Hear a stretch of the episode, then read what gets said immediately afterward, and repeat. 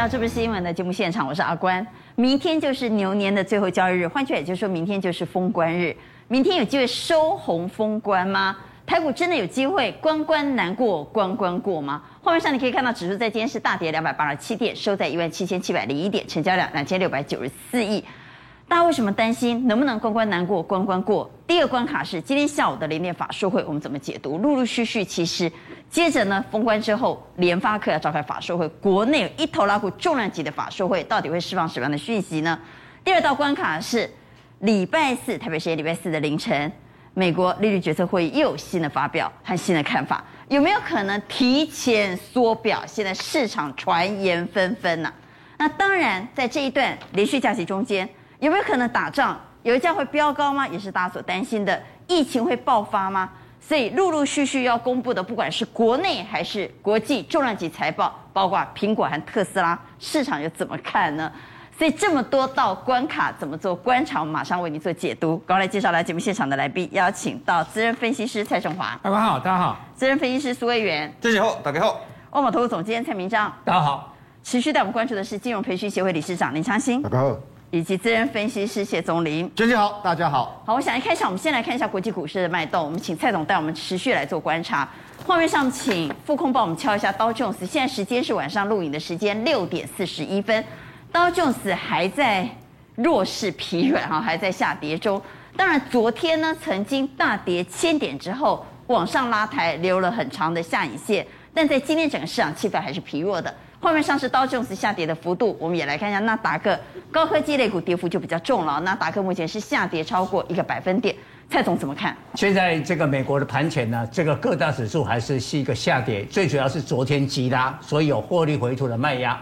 再过来就是美国十年期公债的收益率，现在最新的报价又上升到一点七八趴。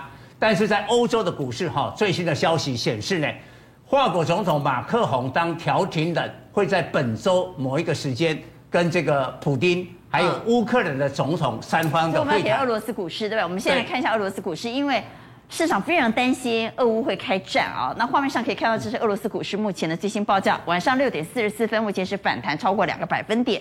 昨天俄罗斯股市是崩盘式大跌了八趴，盘中还跌了十趴。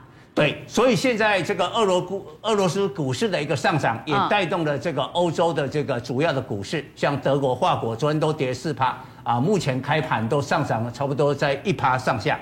好，那明天就封关了，所以明天反弹的可能性高不高？呃，假如俄罗斯跟这个欧美的股市收红的话，嗯、明天台股应该可以收红啊。好，所以明天如果反弹，我要不要卖呢？因为马上就是十一天的连续假期。我们先来看外资，因为我们比较担心的是外资在今天竟然大幅度卖超，而且卖超史上第八大，卖了四百七十几亿啊，吓死人！我们来看他卖了什么股票：群创、联电、友达、新光金、中钢，卖了台积电啊，包括国泰智能电动车、开发金、中芯金和元大台湾五十。另外，他买了什么呢？哈，我们看到这是他偏空的，他买了台湾五十反一，而且买非常非常多，买了七万两千六百四十四张。从他现货市场的卖超，不管是数字还是个股，以及在现货市场的买超买台湾五十反一，都看得出来外资偏空的心态。对，偏空啊、那这个偏空是有道理的。我们再回来看一下啊、昨天的这个因为俄罗斯跟乌克兰的紧张。所以，在这个欧洲的股市跟美国的股市，我们看刚才第一张的这个图片啊，你可以发现哈，本来欧洲股市是蛮稳的，但是现在下跌之后呢，其实外资就在亚洲股市开始提款，因为美国已经。大概要升息了，所以美国股市本来就有开始外资撤出，欧洲再给它撤出，那地表上只有剩一个地方可以提款，就是亚洲。好，我们回到亚洲股市，我们看亚洲股市今天很惨呢。对，亚亚洲股市，我们其实我们台北股市今天还跌幅还不是最大的，跌的最大的是。南韩，南韩哦，来，南韩在今天跌了两，将近有三个百分点。对，然后日本啊，这个香港也跌幅超过两趴哦。呃，这个尤其大陆的股市呢，在最后收盘的时候急杀，也都是跌幅两趴。所以呢，这个是一个全球性的提款。不过我们再回来看一下哈，我们看过，但是这一张表比较担心的是什么呢？蔡总。几乎亚洲股市回到刚刚那张宫格哈，亚洲股市都已经跌破年线了。那我们今天才贯破季线，换句话也就是说，我们跌的比别人少，我们的位阶比较高。那我们会持续出现补跌吗？哦，就是要大家都在年线回头还是要看这个国际股市。国际股市只要持续跌跌不休的话，嗯，台股就会一路的贯破半年线到年线啊。但是明天的话呢，这个半年线在一万七千四百多点。回到台股啊，哎，这这个位置的话，这个半年线应该明天只剩最后一天，这个地方应该会有一个支撑。好，那紧接着就是我们十一天的休市当中啊，刚才阿关提到的各种的这个变数，只要朝向不利的发展的话，那当然开红盘之后会破这个半年线，再往一万七千一百点的年线。好，那那我我想在休市期间我们再来看。不过我们呢，观众最呃担心的就是说，到底这个俄罗斯跟这个呃乌克兰的战争会不会打？这张图片可以告诉你。好，那这是俄罗斯股市的周 K。我们看一下，在这个地方是十一月份的时候，它就出现高点，不寻常的下跌。这个波段已经跌幅超过了三成，应该是全球股市最弱的。为什么？因为根据情报呢，俄罗斯普丁是在去年的十一月开始呢，大量的集结这个十二万的这个兵力啊，所以股市先知道有嗅出那个战争的这个风险。那跌到这个地方的时候，会不会战争呢？其实看那个我们我们开红盘是二月七号。二月四号的话呢，是北京冬奥，普丁答应要出席北京冬奥，哦，所以由此一说啦，假如他出席，出席北京冬奥的那几天应该很忙啦，所以不会在那个时候开战。对，不是假设假设他有出席的话，就不会暂时不会打。但他们说会在闭幕那一天呢？对，二月二十，二月二十，所以这个风险。然后这张图的话是德国股市昨天一根长黑贯破的这个年线，这张图的话呢，告诉大家。欧洲的经济一旦衰退的话，因为北约会被卷入这个战争，经济衰退的话，欧洲股市你看哦，德国股市也是三个头打得出来。所以呢，假如欧洲也撑不住的话，这张图告诉大家，欧股撑不住，大家就记住一个逻辑，台股就危险。为什么？外资会在美国提款，在欧洲提款完了以后，来怎么样？亚洲提款。哎，这个这个台股就补跌的压力就比较大了一点。好，所以会不会在台股提款，嗯、会不会出现补跌呢？我们再往下来看。好，当然现在全世界都在看普丁的动作，最主要是因为包括油、镍、铝和粮食的价格都跟俄罗斯息息相关。对，所以这个战争打在别的地方，我我们其实不必那么在意。打在这一些，尤其是产油有关的，要小心。我讲一个，一九九零年的时候，台股是一二六八的历史高点，对，它其实已经跌一半，跌到六千点的时候，大家都进场，我们那时候都不懂，都要进场。但是那时候外电已经有讲说，伊拉克海山要入侵科威特了，哦，嗯，哦，啊，我们呢那时候想啊，嘿不，不要进，不要进。后来入侵了以后，油价从十四块飙到四十块，飙了三倍，全球的股市崩盘，所以台股不要。你本来以为打五折已经跌很深了。深还有更深啊，跌到二四八五哎，那一年啊，跌掉百分之八十，跌掉一万点哎，所以你可以看到哈，这个普丁的罩门啊，就是这个卢布啊，其实在这个上一次啊，这个俄乌战争的时候是一美元兑三十卢布，跟台币差不多了，现在七十八，所以资金大量的流出了，大量流出，但是呢，普丁就有这个石油啊，你看布兰特现在的报价，布兰特又又在创八年的新高，因为。俄罗斯是非欧佩克第一大的产油国，每天生产的一千万桶，所以这个期货往上，所以呢，你只要一打的话，西方一定制裁这个俄罗斯。嗯，俄罗斯的这个石油的话呢，呃，少掉了一千万桶，那国际油价一定会飙，一定会飙嘛，一定飙，镍也会飙啊，铝也会飙，粮食也会飙，所以哈，这个会产生了很大的对全球，因为镍跟铝哦。或者农产品的玉米、小麦，因为乌克兰是欧洲的这个第三大谷物出口国。对，那这些都跟我们的工业、我们的生活息息相关，那一定会冲击全球的经济。所以也有人认为，这个一打的话，油价一定是一百一百块美金起跳，三位数的。哎，那就会压压垮全球的经济跟股市。好，所以我们来看，在今天台股的重灾区是哪些个股？台积电在今天也跌了一点八四趴，等于贡献加权指数跌了一百点。友达这是融资水位很高的，长荣融资水位很高的，阳明破底了，犀利 KY 这是本益比很高的，力旺本益比很高的也出现了大跌。对，这个哈、哦，这些股票都是热门的股票，哦，但是呢，最热门的股票一定在有风险的时候被大家怎么样啊提款，所以尤其是外资的这个卖压，这个都挡不住啊。那会等到什么呀？会等到哈一个很重要的讯号，就是联总会的利率决策会议啊明朗化了以后。现在有有此一说了，但是现在传出它的缩表时间要提前呢，甚至大家说三月那一次干脆就升两码好了。那如果三月升两码，或者缩表时间提前，在这个礼拜四台北时间礼拜四的凌晨释放这样的讯息，那全球股市又密密麻麻了。对，但是可能就最后的末跌段哦。那一到了这个三月十五号、十六号正式的升息的时候，股市就可能开始要反弹了。好，所以昌兴，这是系统性风险哈。第一个，到底俄罗斯跟乌克兰会不会打仗？波浪灾。对。第二，联准会的官员要讲什么毛波浪灾。对。财报我们可能比较能够预期啊，包括苹果和特斯拉财报市场都有一些预期，国内的重量级法说会也有一些预期，但最难预期的就是俄罗斯和乌克兰到底会不会开战，以及美国利率决策会议最后出来释放的讯息。对，所以投资朋友哈，其实接下来要封关的哈，这些你都没有办法预期，可是你能够看的是什么？你能够看的是你的持股的部位啦。我觉得你持股的水位是判断最重要的。我们先从比较比较能够放心的，就是明天还有一天可以交易哦。对，我到底明天我要不要做什么动作呢？对，我们反过来看哦，持股三成以下的哈，基本上你不用太担心啦。如果你买到的是好股票，持股三成以下，比如说你一百万，你才买三十万，你明天也不要买了，也不用砍，明天就干脆不要做。持股三成，卖走了，明仔就以静制动，嘿，休困卖走，你抢短也不对。但是你刚好特别强调是好股票，好股票，三成以下都是好股票，好股票。如果是那个没有本益比的，还是爱注意啊。那持股如果是在五十 percent 的话呢？我觉得在五成的时候，同样一个重点呢，就是说你接下来要赚价差其实不容易。所以呢，如果你持股五成，那你是比偏所谓的低本一比高股息的，这样 OK。可是如果你都是高本一比的，我觉得你要换，你把你的五成的股票可能两成换，对，调整一些，你明天可以做调整，至少你比较好睡觉嘛。你本来都是高本一比的，那等持股跌很多的，你把它调成什么低本一比高股息的，这个时候你的持股还在，可是你不要增加你的水位，还是在五成左右。好，那如果持股满档，或者是有七成到八成持股，那怎么办？那个惊死人啊！对，所以我觉得哈，持股超过这个满档，或是超过七成以上啊，嗯，你可以不要全部出，但是我建议就是调整到五成以下。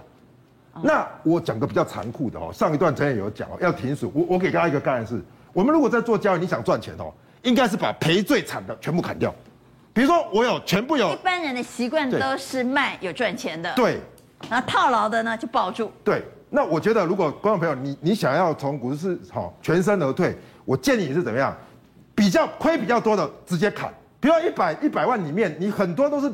很多人已经赔到二三十趴，你那个把它砍掉，那你是不是砍在阿呆股啊？明天砍会不会一砍之后就砍在最低点？很有可能，但是没有办法。如果说这个盘继续下去的话，尤其是融资会断头，所以我的建议是：第一个，你把原来百分之百的水位可能降到五成；第二个是怎么样？亏损太多的那个线太差的，直接就不要看了。这样的话，你如果在反转的时候，才有可能用强势股来赚回来。好，那我们再往下来看哈。所以刚刚昌行提醒你要先看你自己的持股水位。第一个，我们先来讨论融资啊，融资使用率大的，也就是很有可能是 会被断头的，对，甚至于呢，散户很多在里头，对，套牢的股票该怎么办？是，所以说哦，其实现在我们改变维持率之后呢，基本上只要跌二十二趴以上，就会接到绝缴令。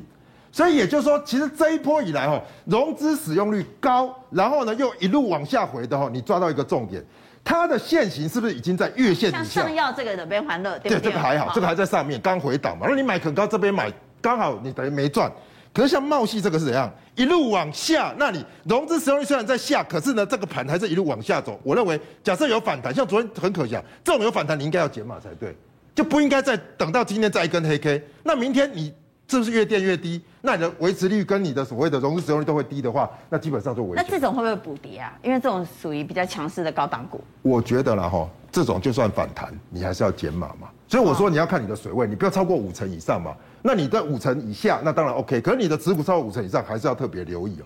所以我觉得其实像以这些来说呢，这种刚涨上去又回来的，还相对还好。那像这种金豪科是破线破价，这本来我们也看得很好，可是维持率一直在杀，又一直破线破价，这个波段跌幅基本上哦都超过两成的，要特别留意。那像光照这个就刚还好，刚跌破，这个要出不出都可以。但是这边看起来茂矽、金豪科，我觉得要特别留意，这个一定要做减码。就是说，假设明天有机会，还是卖一卖了哈，还是卖比较好睡觉了。就回到我们开始了，就是到五成以下了。对。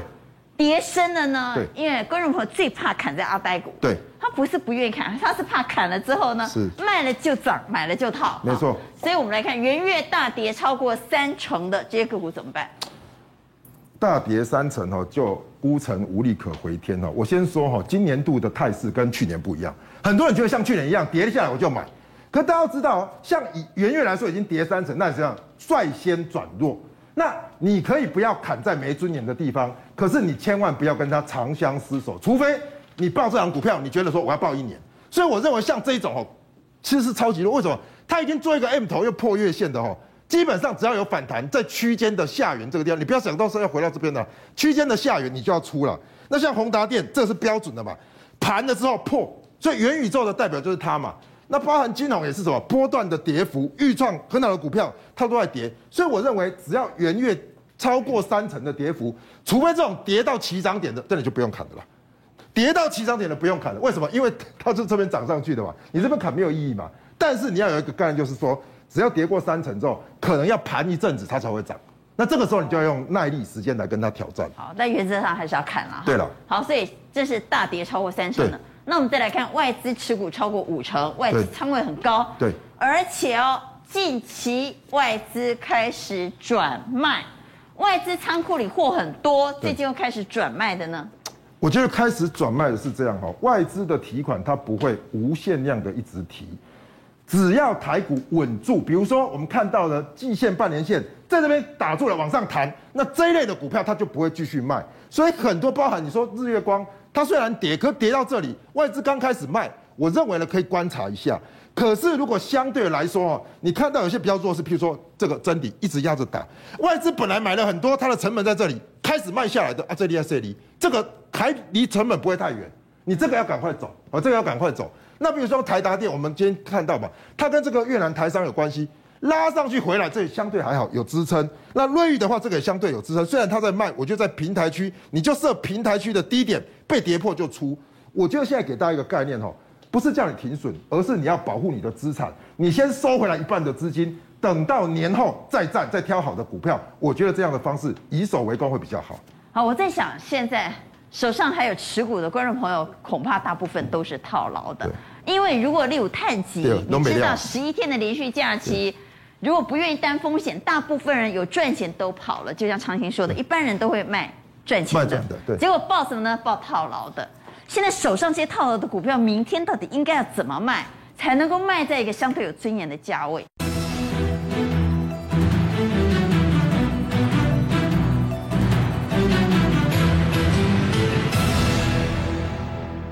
各位，我们看这六档股票，像这个乐视、秦城、茂联、哦、卫华科、这个永熙跟。智邦哦，这六档个股其实是今天相对比较强的个股，可是呢，我们现在现在看了，现在行情的惯性是什么？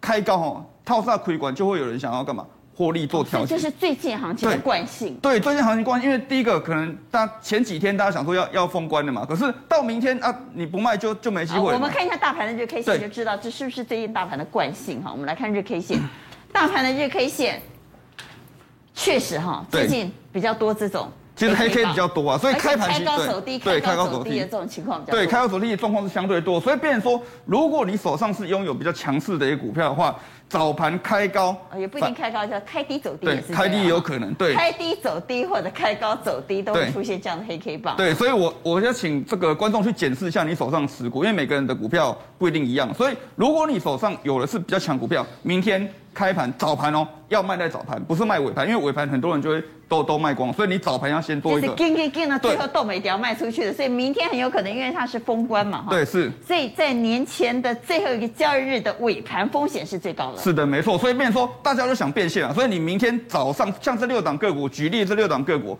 明天早盘就是比较好的调节点哦，你不要等到尾盘哦，嗯、对，不要等到尾盘，早盘就先做调节，这样子。所以今天放量的强势股呢，如果要卖，要早盘卖。对，明天早盘。这一组。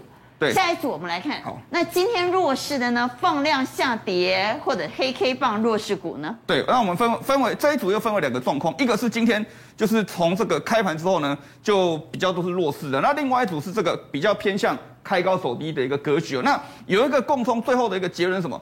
就是呢都要。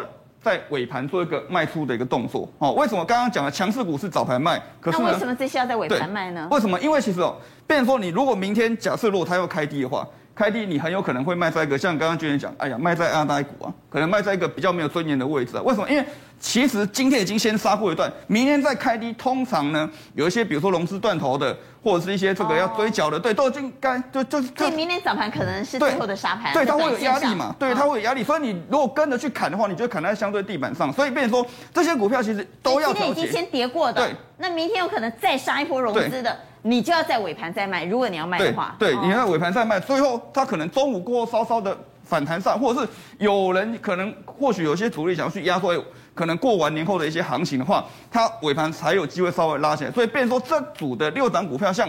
万泰科哦，这个泰永、建达，然后呢，系统电、华义跟这个车王电这两档个股的话，我会比较建议留在比较后面一点，可能十二点过后，午盘过后再做一个卖出的动作。所以今天弱势的、放量下跌的或开高走低的，那你就不急着在明天早盘卖了，因为可能明天早盘如果再跌的话，它有可能再杀一波哈，可能是最后的清洗，短线的最后清洗。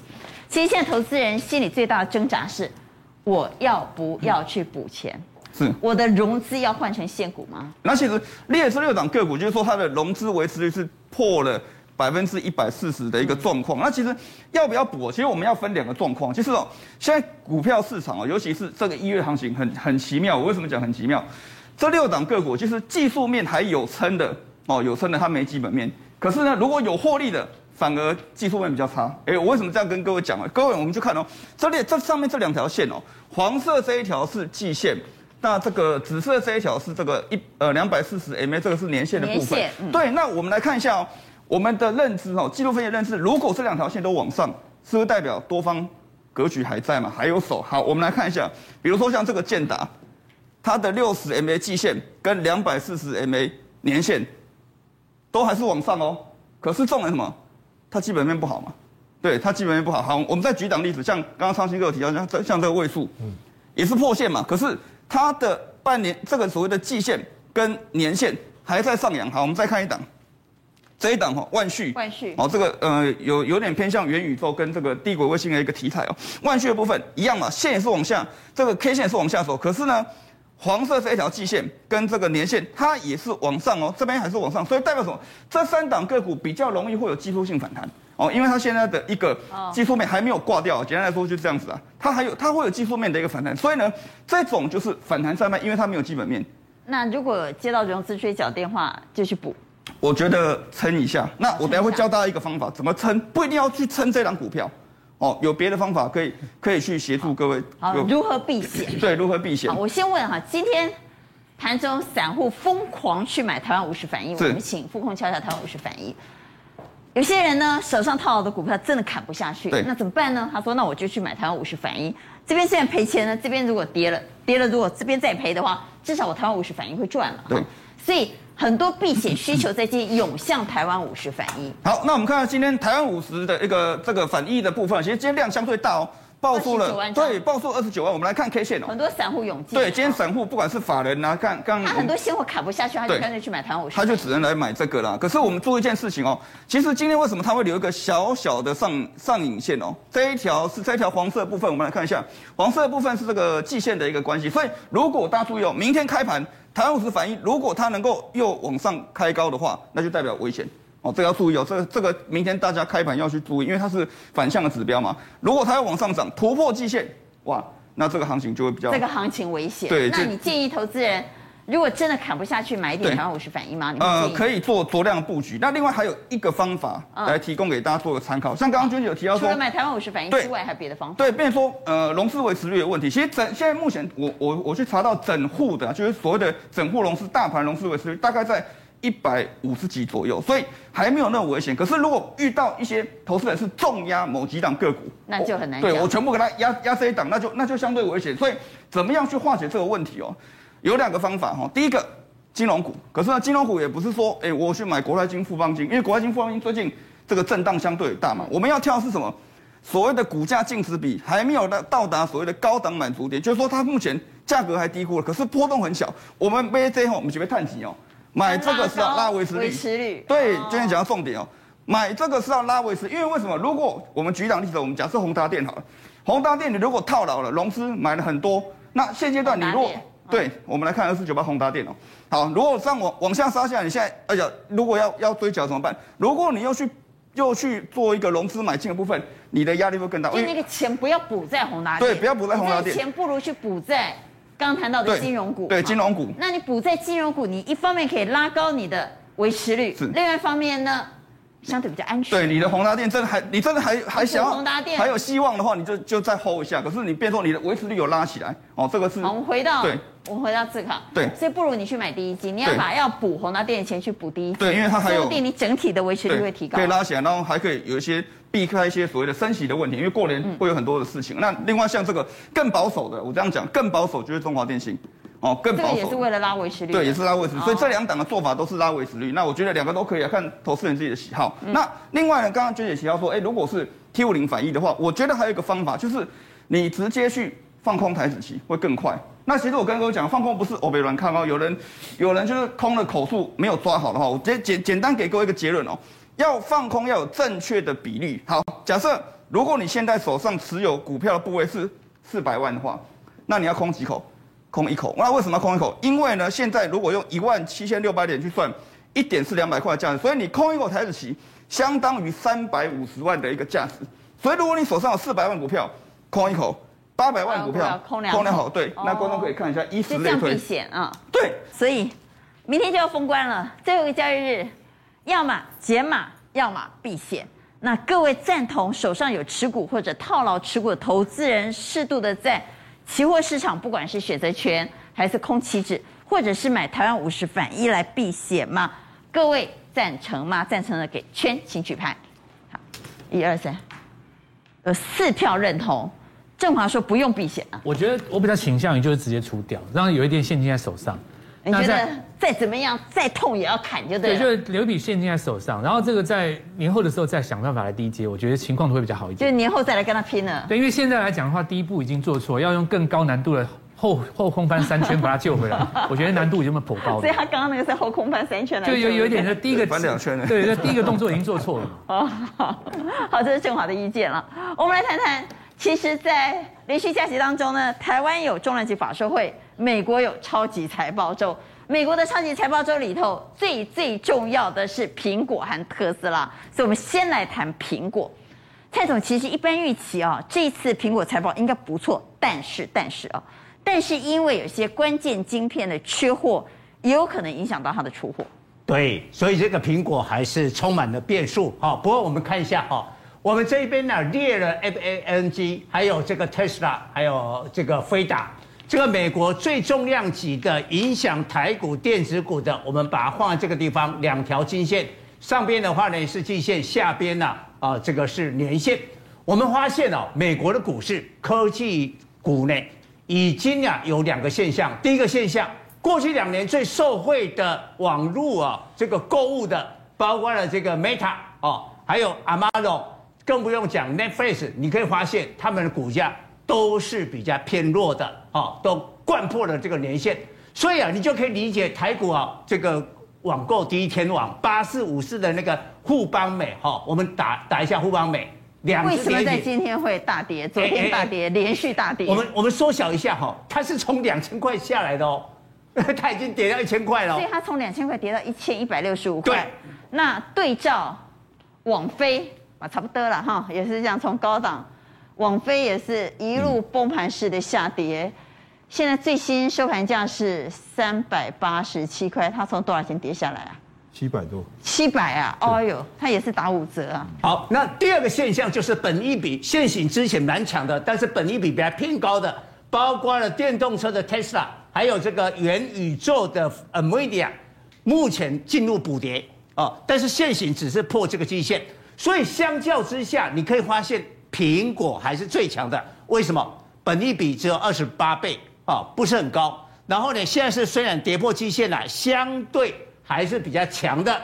但是呢，我们来看一下哈，台湾的这个今天的苹概股哈，老实讲，我已经很努力找了哈，找这些啊是不太跌的，包括创维啦、普瑞啦、哦大力 KY、红海、红海今天平盘哦，伟创小涨啊、新普等等。那现在有一个消息传出来哈，苹果哈，今年的秋季呢将会一口气呢推出了十四项的新品，六大产品线。那这里面我们呐。啊，果粉最期待的就是 iPhone 十四啊！我告诉大家，没有刘海了啊。那这个从一千两百万画素直接给它拉高到四千八百万画素，而且有八 K 的录影。这当中啊，最受惠的台厂应该就是三零零八的大力光。大力光哈，能不能啊重振雄风，就看今年 iPhone 十四。那这个部分的话，因为导入了这个呃八 K 嘛，所以呢，首入了首次的就有容量哈二 TB。再过来右边这个地方是便宜的五 G 的 iPhone SE 三第三代，不会在春季发表会的时候推出。对对，春季比较早一点哦。那只有一万一千块的这个呃呃水准啊。但是这个名单看了以后啊，哎，国粉也有一些失望。第一个，哎，Apple Car 不在这个名单。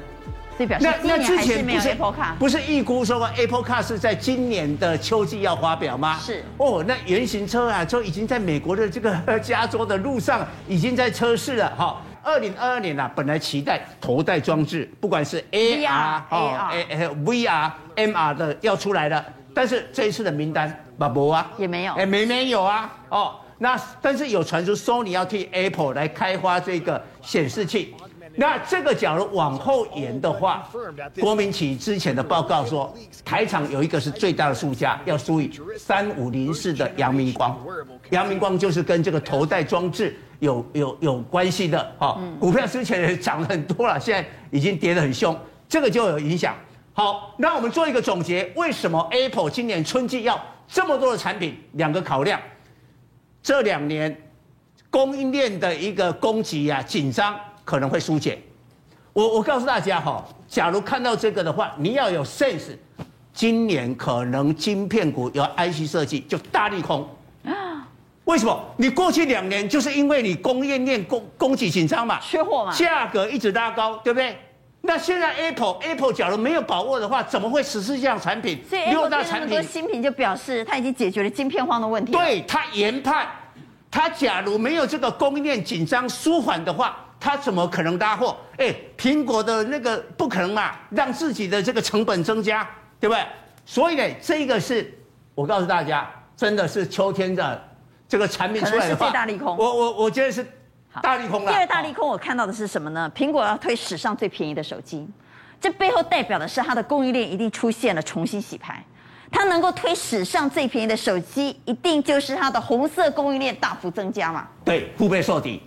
所以今年哈，我们对这一些真的要严阵以待。虽然秋天了，距离现在还有一段时间。再过来，你可以看好，那即便呢，我们看起来呃这个苹果的产品有那么多，但是呢，红色供应来，我们就举这个立信精密。你知道立信精密去年已经打入 iPhone 的组装哦，刚开始的时候六百多万只而已，好不多好我们。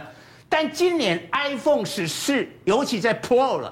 这是高级的机种啊，高阶的给他第二大第二大的代工嘛，第一大是红海嘛，它第二大嘛，所以剑指了红海跟和硕，哦，所以你可以看到立信啊做了很多啊，在昆山里面啊，投资厂很大哎，一百一十亿的人民币，他们说当地最大的投资，三千名的工人呐、啊，每天呐、啊、日以继夜的在加班，那先前他不是把伟创的 iPhone 的这个生产据点给买下来嘛，哦，然后自己又投入，好。再过来，哎，立信哦是包山包海哎，早年的 AirPods 这个代工，我我们知道，都知道。现在 iPhone 了，哦，那现在其他的产品啊，头戴的装置，郭明启的报告说，Mini LED，苹果一推出来，最大的赢家是立信，好，再过来我们看顺光写，这我们就很清楚，这个打大力光的嘛，哈，然后你看中南电子呢，华为旗下的哦。它是英谦马达，哎，这个又会影响部分的大力光哦。再过来蓝思，蓝思把可成啊，那个在中国两个机壳的工厂买下来，花了四百多亿的台币嘛，哦，所以等于蓝思也要打入了 iPhone 的金属机壳，哦，这个部分，哎，这个打入了以后，它又对红海旗下的红准啊什么那个都有对。那瑞声的话呢，跟美丽的这个这个歌尔声学要三分天下嘛。京东方，你看哦，它的面板已经打入了 OLED 的这个面板，所以这个影响很大。所以在这种情况之下哈，我们瓶盖股该怎么选？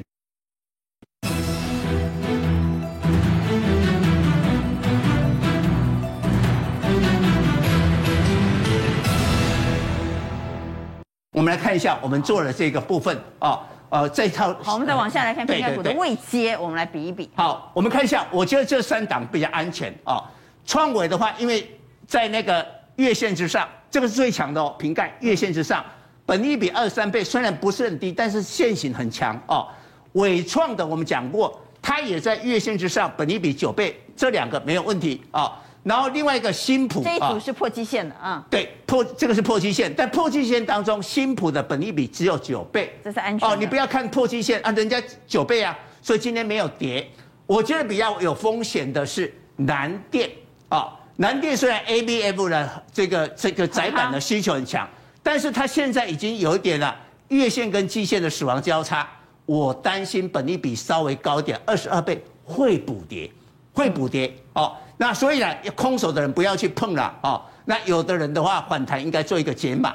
好，那已经破年线，这个就最危险哦。包括了易晶光，本益比二十三倍，哈，破了年线。阳明光，哇，这个本益比九十几倍，哈，那这个破了这个年线，这个应该要在未来反弹的话，做一个减码。好，在封关期间呢，其实影响台股变数的，除了苹果的财报，另外就是特斯拉财报也很重要。特斯拉。一般预期呢，特斯拉财报应该也是不错的，包括它的出货量，但仍然有隐忧啊。这个隐忧啊，那我们来看一下，就是说今天整个这个汽车族群哈，那基本上下跌，不管你是不是特斯拉供应链，大部分都是下跌的。那最主要几个原因呢，就是刚刚这个阿光有提到，就是说在我们封关期间的这个特斯拉，一般预估去年第四季应该可以赚到一百六十六亿美元哦，那大概折合 EPS 两块多嘛，两块二到两块三中间哦。不过我们来看特斯拉的走势哦，它事实上是非常的跌。那其实已经跌破这五十日均线。那其实这个下跌的过程当中有几个引诱，我们大家跟讨论一下。第一个就是说升息嘛，哦，那升息当然对所有电子股一定不利。那汽车消费当然也是一样。那第二个就是说有一个呃，这边有有有几个重点，就是说现在看起来哈，今年以来二零二二年哦，去放空它的人似乎是大赚的。所以其实有一个问题啊，就是说出来如果说被大卖空嘛哈，对，空单是大赚的。那这样子来讲的话，有一个问题哦，就是说。也许这个财报出来真的比市场上优于预期，可是你看哈，假设你要扭转这个空头走势的话，你必须把这一段下跌的过程当中给扭转回去，那你至少要吃掉三根三根 K 线嘛。我们说你这个底部反转，可是现在很明显空单已经大赚了，就算你财报出来很好，空单也不怕你，那这很有可能就是说上涨会形成一个强大的压力，而且大家看一下，就是说大家认为说美股大奇迹日的那一天，也就昨天呐。那其实那个长下影线很多是属于什么空单回补，那那个不是真正的买盘，什么叫空单回补？你上方空单其实你已经赚饱了，对不对？你在大跌的过程当中，你只是把空单回补回来而已，造成一个长下影线。你要真的扭转多头的话，你要把它反攻回去。那目前看起来的话，可能还要再观察一阵子才知道，因为特因为特斯拉所代表这个电动车产业，长期来看它还是有一些未解的隐忧，其中有一个就是来自于就是说锂矿的部分嘛。电池的部分，最近有几个新闻哦，就是在这个塞尔维亚跟这个欧澳洲的这个这个这个一个角力之间哦。那因为大家看到塞尔维亚球王，他澳洲政府不让他进去嘛。那有几个原因，就是说实际上哦，这个力拓集团，他在这个塞尔维亚他的这个采矿的工作，其实遭到当地的民众。当时世界球王乔科维奇对不能去澳洲。对对对，但中中间有一个摩擦，最主要是因为塞尔维亚当地的居当地的民众，他也很反对，就是澳洲的企业，那造成这样子。彼此双方的关系很不好，很不好，就让你来我往，没办法打球，没办法比赛。可是他官方一定不会这样讲嘛，哦，他一定会用其他的原因让认为说，哎，你这个签证有问题。但是大家就是认为说，哎，你到底是什么？温温，这个弯手 get 就起嘛了哈。现在不管怎么样嘛，塞尔维亚他也决定啊，你那你你你要来采矿，先暂缓。所以他也不让他采矿，也不让他采矿，那不让他采什么矿呢？不让他采锂矿，对不对？对，那锂矿是电动车非常重要的原料。对，对，所以以特斯拉来讲的话，它几个大的这个手上的项目哦，都受到一个比较大的挑战。所以整个来讲的话，给电池呃给电动车还是比较大的压力。我们可以来看一下。我们来看电动车概念股啊。那电动车概念股哈，其实我现在呃大家大家都知道，股票其实大部分都转弱了。那其实未来来讲的话，我可以给各位一个简单的看法，就是说大家都看现行哈。那我们用未来来看，可以看一下月均量这个东西，大家比较少在看的月均量。月均量这个东西，它可以提前反映，就是说，呃，有的时候有一些当冲量，你不知道它到底热不热门嘛。事实上，这个月均量它在下滑的时候，我们这边是用一个十日均线，大家比较容易看。那未来来讲的话，如果投资朋友们不适合看短线的话，你也可以把它调成月均量，就是二十日或十八日哈。一旦它下弯了以后，你可以看到哦，纵使它这边有一个反弹，弹幅也不高，这是德微微利。那你看它月均在下滑的时候呢，纵使短线有人去抢反弹，它很难越过这个下滑的趋势，所以这个地方比价还要准。那量回不来的话，因为一天回来你没有办法让月均这样炒起翘起来嘛。一定要连续回来一个礼拜以上，但你说你现在这种盘势怎么可能？所以这样子来讲的话，这个下跌就变成真死亡交叉哈。那我们来看这种情形比较不太一样。楼上的都是空方指标，对不对？对，那维汉磊、美琪玛，三个都是，这个都是月均量在做下滑的状态。好，那楼下这四档是多方指标。下来呃不能称之为多方指标，但是比较有手。因为为什么？就是说他们的月均量至少最近在缓步加温。因为像茂联的话，最近投信有再去买一点嘛，哦。那系统电是今天因为短线上有一个买盘进来，那因为你能够造成月均量上扬，一定代表说过去两三个礼拜基本上都没涨过，你才你才会在这么低的位置嘛。所以叫做刚刚起涨。那这一种的话，短线上就可以做一下观察，那也可以等到开春以后看它能不能续强，到时候再来做决定。然后我们来看到像这个地方的话，新塘也是一样，整理了这么久以后，那其实有一点点加温。但是如果说像光洁，这是在今年月元月初最强的一档这个电动车概念股嘛？你看它上攻的过程当中，大家看一下这个月均量要下弯了哦。对啊，人气在退潮。所以你虽然说现在这里没有完完全转弱，对不对？那你未来反攻的过程当中，月均量如果不能再上翘的话，其实会变成一个反弹失败，大家特别小心。好，所以。最最关键呢是苹果和特斯拉财报，这是在美国。那回到国内呢？我们请钟林带我们来看国内今天下午联电法说会传出来的消息怎么解读？哎，传出来消息，哎，真的不错。如果说光看这个部分，比如说像它营收五百九十一，然后季增年增毛利率三十九趴，然后 EPS 哦全年是四点五七。如果说你光是看的部分呢，其实它没有什么问题。但是现在这个是，它是今天下午开法说，今天下午开法说，所以明天盘面应该会反应吧？会反应，基本上我认为不会往正面的反应，不会往正面反应，还是往负面反应啊？哎，应该是往下反应啊。因为你看呢、哦，它这个地方其实它已经变什么？就你看它，但是这不是好的不得了吗？对，很好。但是股价年增三成，毛利率三十九趴，EPS 对四点五七。哦，四点五七，对，全年四点五七，成长八十九趴。对，今年第一季毛利率要上看四成，又会成长哦。对，资本支出冲到三十亿美金，好的不得了啊。对，没错。那娟姐问你哦，货柜去去去年是不是很好？去年很好，为什么股价现在那么弱？同样的道理，因为股价看的是未来，不是看过去哦。那他告诉你未来啊，他今年资本支出冲三十亿美元，表示他看好啊。对，这是今年对不对？但是其实今年那明年呢？如果说我们看，起码才今年第一季呢。对，但是其实外资看的比较长远。外资今天今天他开法说外资还卖了十万张，为什么？我们要看这个部分，这个是十二寸的，这个是八寸的。嗯，蓝色这个部分是需求，红色是供给。那基本上你要需求大于供给，股价才会涨嘛，对不对？这是二零二二年，就是今年的。其实今年的部分，蓝色的需求还是大于怎么样？还是大于供给。但是已经很接近哦。对，已经很接近你，所以它供需快要平衡了。但是如果说你看到明年的，比如说二零二三，你会发觉这个红色的。对，你说二零二三、二零二四、二零都是什么？红色都是大于蓝色，就是供给大于需求。那这十二寸的部分，那供给大于需求就怎么样？基本上就是大家开始杀价竞争。那我们再看这个八寸的，八寸的，对，八寸就比如说联电这边的，或世界先进，其实一样哦。这是二零二二年，就今年的一样，这个需求非常大，供给比较少。但是你今年大家都在扩产嘛，那如果说你看到明年的话，明年就开始担心，明年基本上会有二十九座的晶圆厂会把产能开出来。那从明年开始的话，怎么样？红色就会大于蓝色了嘛，所以呢，供给就会大于需求。所以不管是八寸或十二寸，都是这部分。那这个部分在明年，明年都会看到供需开始出现。意味啊，对，更有意味，而且呢，连接这部分，他今天法术我们讲这个东西，他没有讲，他只说哦，我去年很好，很好，很好，但是这个部分他，他为什么不讲明年的事？好，那我们来看今年代工的个股怎么办哈？对，那今年代工个股，其实我们刚刚是不是讲今年大扩厂，对不对？这些都是今年有宣布说我成熟制程要扩厂，哦、比如说台积电啊、力积电啊、联电、国德方德是国德方德、中芯这是外国的，基本上全部都在大扩厂，就是今年大家大扩厂，但是就你有没有发觉哦，这些成熟制程的股价都很弱，哦，全部都很弱，只有谁比较强？就台电比较强，台积电，那台电它的重点在哪里？它的重点不是在成投制程，它的重点在先进制程。所以如果说你要看晶圆代工的话，就只剩一支股票，谁选择就是台积电。台积电，好，这是在今天下午联电哈，今天下午热乎乎召开的法说会。那我们也来谈一下后天，后天最重要的重量级法说会是联发科。对，那联发科大家怎么看呢？其实外资看得很好哈，不过外资看得好，到底有没有买？其实今天盘后看到外资还是卖超联发科哦，所以我觉得其实外资可能看好，但是问题是法说会还没有开出来之前，外资自己不敢下太大的评论。你看外资还是买，而且是越卖越多。但是联发科有撑住，我先给大家一个结论哦，联发科是国内 IC 设计的最后防线。如果它的本益比这么低又破线的话，那其他的 IC 设计可能就稍微的更弱势。所以我认为呢，在这边可能还有撑。那它其实有蛮多的利多。好，我们来看一下它的法说的重点啊，我们要放在哪些部分？好，来看到转机和展望的部分呢，它在全球五 G 的装置率年增率哈，外界预期可能会成长四成到五成。没错。甚至于呢，它第一季的年增率五趴，五趴。那今今年会是十五趴。然后去年第四季又续创新高，对，今年成长率又成长到五十趴以上，这是市场对它的预期。对，所以说也是有危机了，对，有危机。所以说我觉得哈，其实这边要看哦，就是说礼拜礼拜四哈，就是它的什么毛利是不是有持续的成长？如果毛利能够成长到五成以上，这个是 OK 的。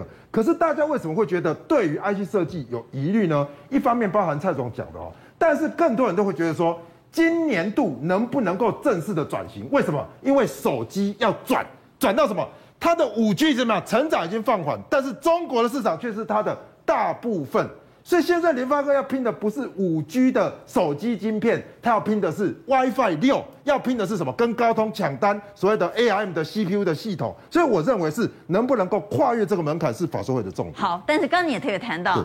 联发科的股价还撑得不错，对，但其他的 IC 设计就不一定了。对，没错。所以说，我们来看其他 IC 设计哈，其实其他 IC 设计哦，相对的比较弱势哦。大家看到，我们用一个概念来看，联发科的本益比是十七倍，十七倍。我从高到低哈，力旺这是什么？被提款的。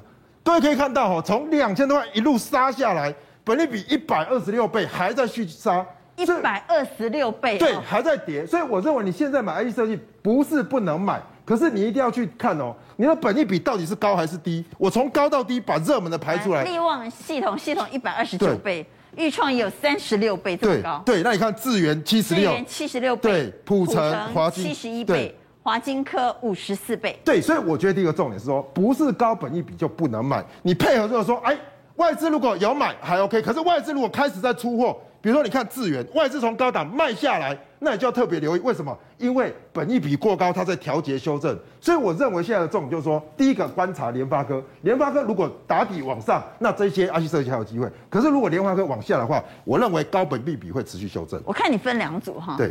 楼上力旺系统的钰创，你建议破线直接解码怎么？对，直接解码。对。那楼下的智源、普成跟华金科，你建议是反弹再来降低。对，因为各位可以看到，大家都在这个区间，其实它也没有离高点太多。那你不急着要现在砍，可是你说要再直接不一转往上，我认为不是那么容易。那不要砍在挨单股的情况下，如果有反弹，碰到上面这条线，我们再来做减码。